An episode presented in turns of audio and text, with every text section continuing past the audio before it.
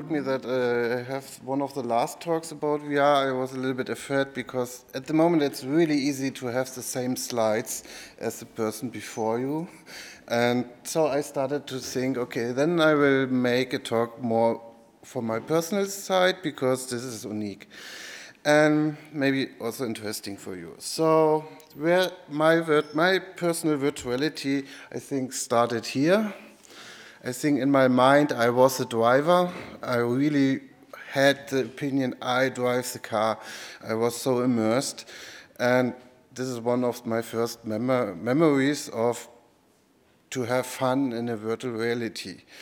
Later on, it changed to this. I never owned it, but a friend of me had it, and I was so jealous of him because it was so cool to have the car, to ride the car, and for me it was like virtual reality. And later on, I got something like this. Um, uh, from Nintendo, of course, uh, like a small game. And it changed to the Game Boy. A lot of people know it. And later on, I got my other computer, which started for me to programming and do more computer stuff. And finally, the PC was arriving. So this was one of my first PCs.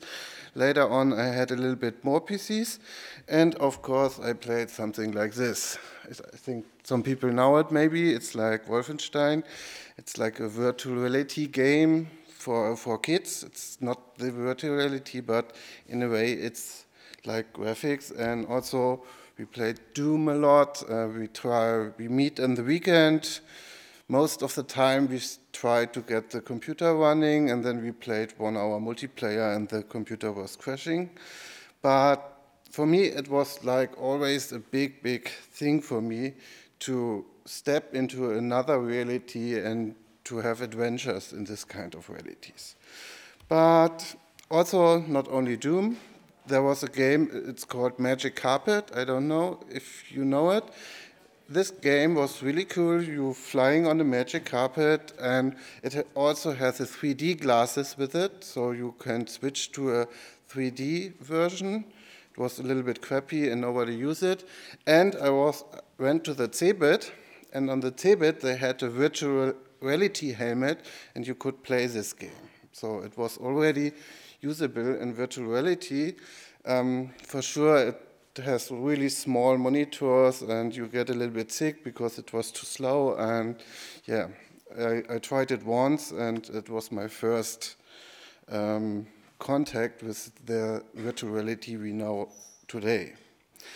But then I started finished school and I started to work and I started in a company for 3D animation. And yes, we really used um, do somebody know the, this program?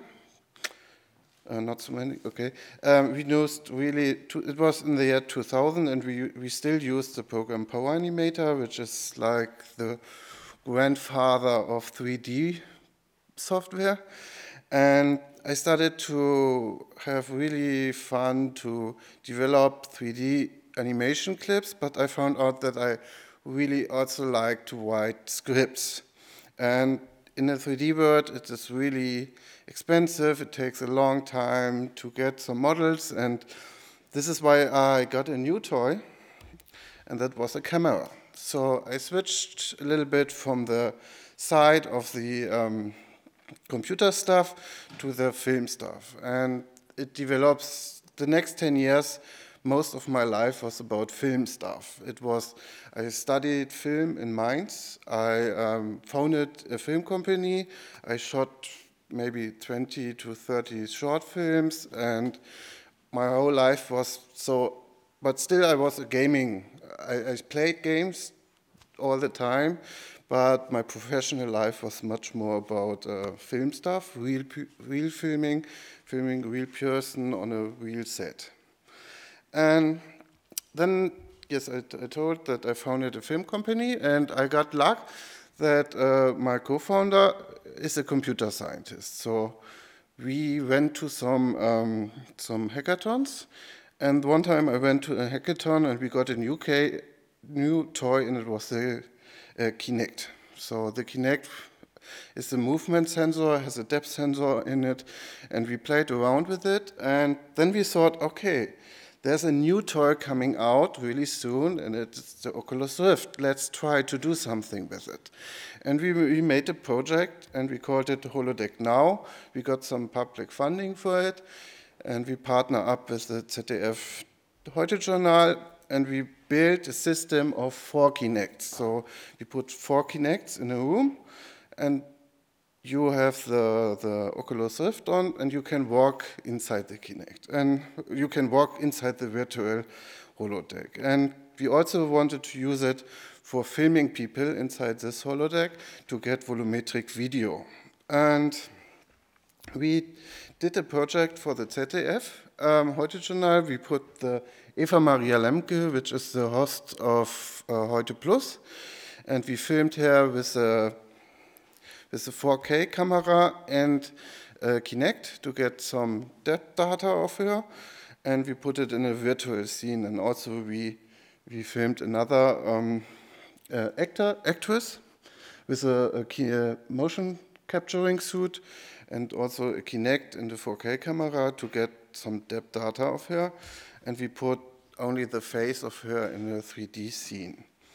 So I can show you a small video which shows a little bit the yeah, VR experience.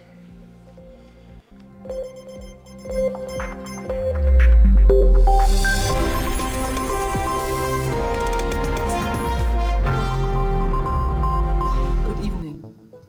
During the Mars 2020 mission, it became apparent that life on the Red Planet is in fact possible. Now, two decades later, we need to boldly go where no one has ever gone before give us a slight pitch to your left with your joystick.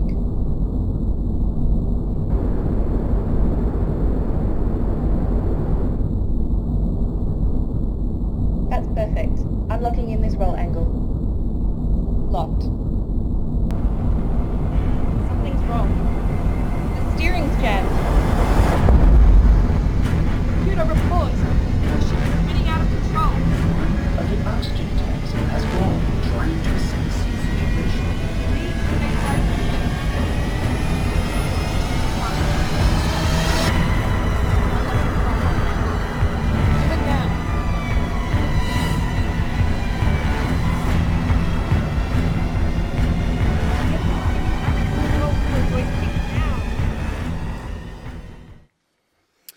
So um, actually, yeah, this is a news magazine. we, we over-automated a little bit the news magazine, and one of the most interesting parts was that we didn't want to make a game. We still wanted to make a news magazine or a movie or something like this, but we also put some interactivity, which is coming from the game side, into it, and we did a lot of experimenting with it and not only with the game, we also, not only with 3D, we also tried some 360 degree video stuff and we mixed it with interactivity.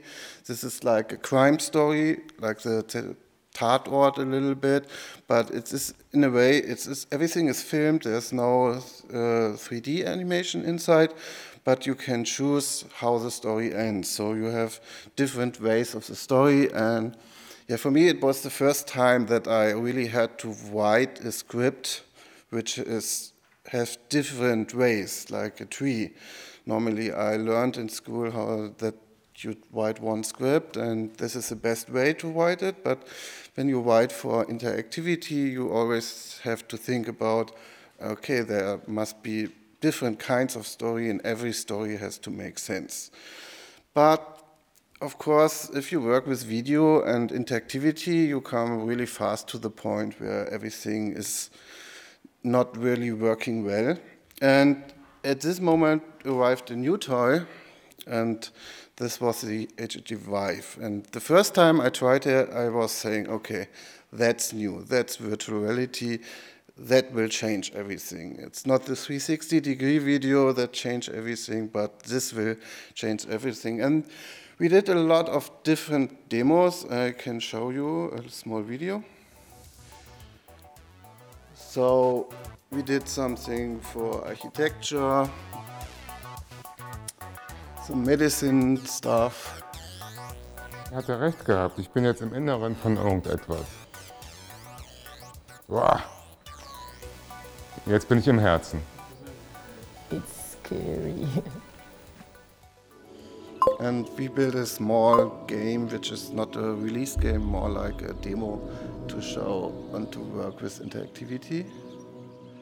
And the record is a small girl Ah, of yeah. 10 years who played four and a half hours Aye, aye, aye, with aye, any aye. break.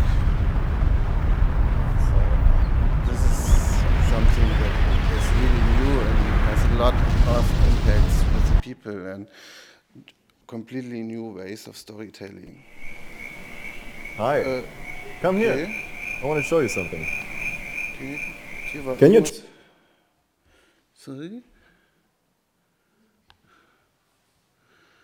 Ähm, warte mal. Sorry, there was.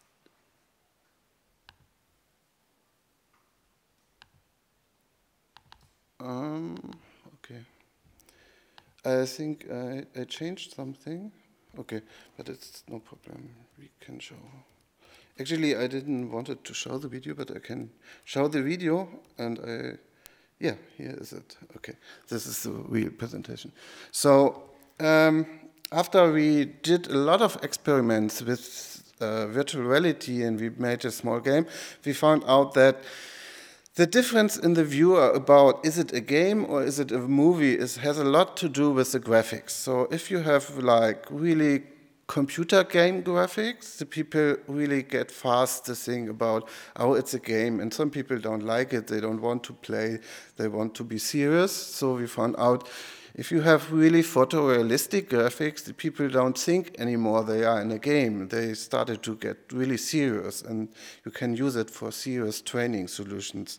So this is why we did a lot with photogrammetry because this is a really nice way to get really photorealistic stuff and you have much more the feeling to be in a movie than in a computer game. And we built a demo where we scanned a lot of areas from Berlin, like the Anhalter Bahnhof and the Berlin Wall, and we put a scene together where you can walk around, and we called it like a movable film.